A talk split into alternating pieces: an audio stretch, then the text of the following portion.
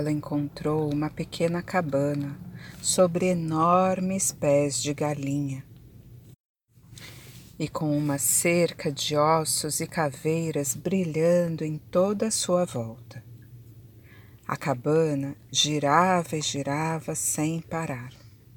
E então Mariushka disse: Cabaninha, cabaninha, vire as suas costas para a floresta e a sua face para mim.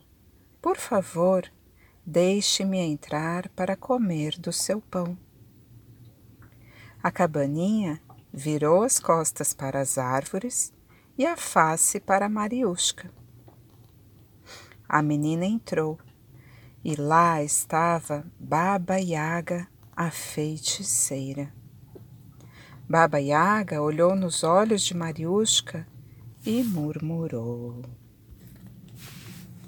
Hum, sangue russo que eu nunca encontrei antes e agora eu sinto o cheiro bem aqui na minha porta. Quem está aí? De onde vem? Para onde vai? Eu estou procurando por Fênix o Falcão, querida vovó. Ah, e você já se encontrou com minha irmã? Sim, vovó, eu encontrei. Muito bem. Então, minha bela menina, eu vou ajudá-la. Pegue esta agulha de ouro e este bastidor de prata. A agulha trabalha sozinha, borda com veludo vermelho, prata e ouro. A rainha vai querer comprá-la mas preste atenção, não à venda, mas peça para que a deixem ver Fênix o Falcão. Mariushka agradeceu a Baba Yaga e seguiu seu caminho. Logo que partiu, começou uma tempestade com raios e trovões e muito barulho. As caveiras nas estacas brilhavam com uma luz sinistra. Mariushka estava terrificada.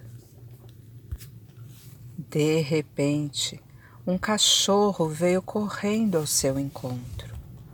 Uou, uou, Mariushka, não tenha medo, minha querida. Isso ainda vai ficar pior mais para frente mas você tem que seguir adiante, sem nunca olhar para trás. Assim ele falou e se foi. Mariushka caminhou mais e mais, e a floresta ficava ainda mais escura. As árvores rangiam e o mato cortava os seus joelhos. Os galhos rasgavam as mangas de seu vestido. No entanto, ela seguiu mais e mais e nunca olhou para trás. Se ela andou muito ou pouco tempo, ninguém sabe. Mas, por fim, o terceiro par de sapatos de ferro se gastou e também o terceiro cajado de ferro e o terceiro capacete de ferro se quebraram. Mariushka chegou a uma clareira na floresta e viu uma pequena cabana sobre pares enormes de pernas de galinha, com uma cerca feita de ossos e caveiras de cavalo brilhantes sobre estacas. A cabaninha girava e girava sem parar. Cabaninha, cabaninha, Vire suas costas para a floresta e sua face para mim. Por favor, me deixe entrar para comer pão. A cabana se virou de costas para as árvores, com a porta para Mariushka, e deixou Mariushka entrar. Lá dentro estava Baba Yaga, a feiticeira, alta e magra, com dentes enormes que não cabiam em sua boca e o nariz torto e enrugado que parecia tocar o chão. Baba Yaga viu Mariushka e murmurou: Hum, sangue russo que eu nunca encontrei antes e agora eu sinto o cheiro bem aqui na minha porta? Quem está aí? De onde vem? Para onde vai? Eu estou procurando por Fênix o falcão, querida vovó. Ah, essa não é uma tarefa fácil, menina, mas eu irei ajudá-la. Venha até aqui. Pegue esta roca de prata e este fuso de ouro. Segure-os em suas mãos e ele irá afiar sozinho. O fio que ele vai produzir será todo de ouro. Obrigada, vovó. Hum, guarde os seus agradecimentos para mais tarde, minha filha. E agora ouça-me. A rainha vai querer comprar esta roca e este fuso. Não os venda, mas peça para ver Fênix, o falcão, em troca. Mariusca agradeceu e seguiu o seu caminho. A floresta rangia, assobiava, as corujas davam rasantes e os ratinhos rastejavam para fora dos seus buracos, indo em direção a Mariusca. De repente, ela viu um lobo cinza correndo ao seu encontro. E ele disse: Não tenha medo, Mariusca. Suba em minhas costas e nunca olhe para trás.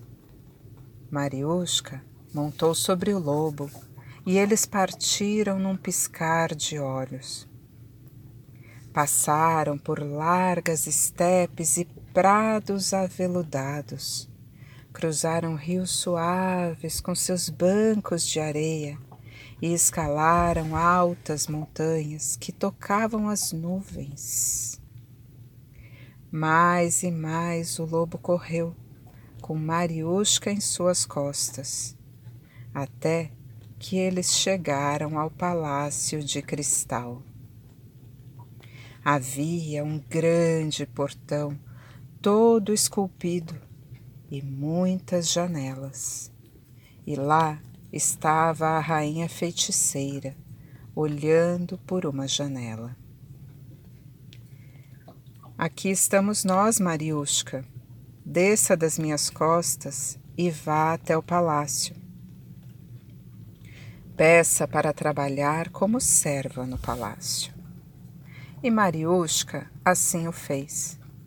Pegou suas coisas, agradeceu ao lobo e foi ao palácio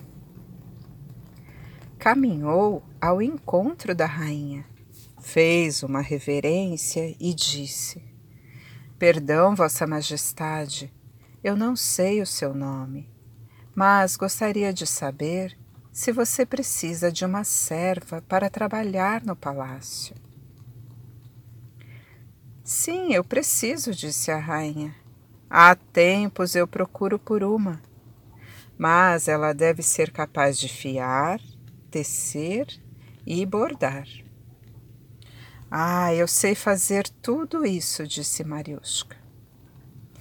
Pois então entre e comece a trabalhar.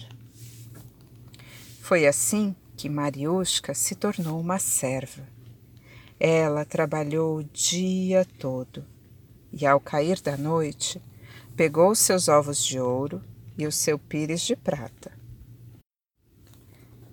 Ovos dourados, ovos dourados, girem sobre o pires de prata e mostrem-me Fênix, meu único amor. Os ovos dourados rodaram e rodaram sobre o pires de prata, até que apareceu a imagem de Fênix, o falcão.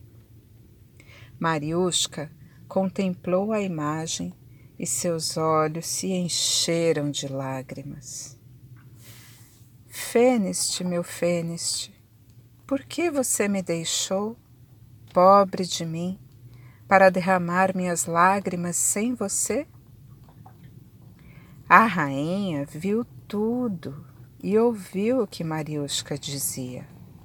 Mas, encantada com os ovos de ouro, a rainha propôs: Venda-me seu pires de prata e seus ovos de ouro, Mariusca. Ao que Mariusca respondeu: Ah, ah, não, não, eles não estão à venda. Mas, se você me deixar ver Fênix, o falcão, poderá ficar com eles de graça. A rainha nada temia de Mariusca, uma simples serva. Pensou um pouco e então disse: Muito bem, que assim seja. Hoje à noite, quando ele estiver dormindo, eu vou deixá-la entrar para vê-lo. A noite chegou. Mariusca entrou no quarto e viu Fênix, o falcão, seu grande amor. Ele estava deitado, dormindo profundamente e não foi possível acordá-lo. Ela olhou e olhou e não se cansava de olhar para ele. Ela beijou seus doces lábios e deitou a cabeça em seu peito. Mas Fênix dormia profundamente e não acordou. O sol raiou e ainda assim Mariusca não conseguiu acordar o seu amado. No dia seguinte, durante todo o dia ela trabalhou, incansável. E ao cair da noite, ela pegou o seu bastidor de prata e a sua agulha de ouro. Sentou-se e a agulha começou o seu trabalho, bordando uma toalha. Percebendo o que estava acontecendo, a rainha se aproximou e disse: Venda-me o seu bastidor de prata e a sua agulha de ouro, Mariusca.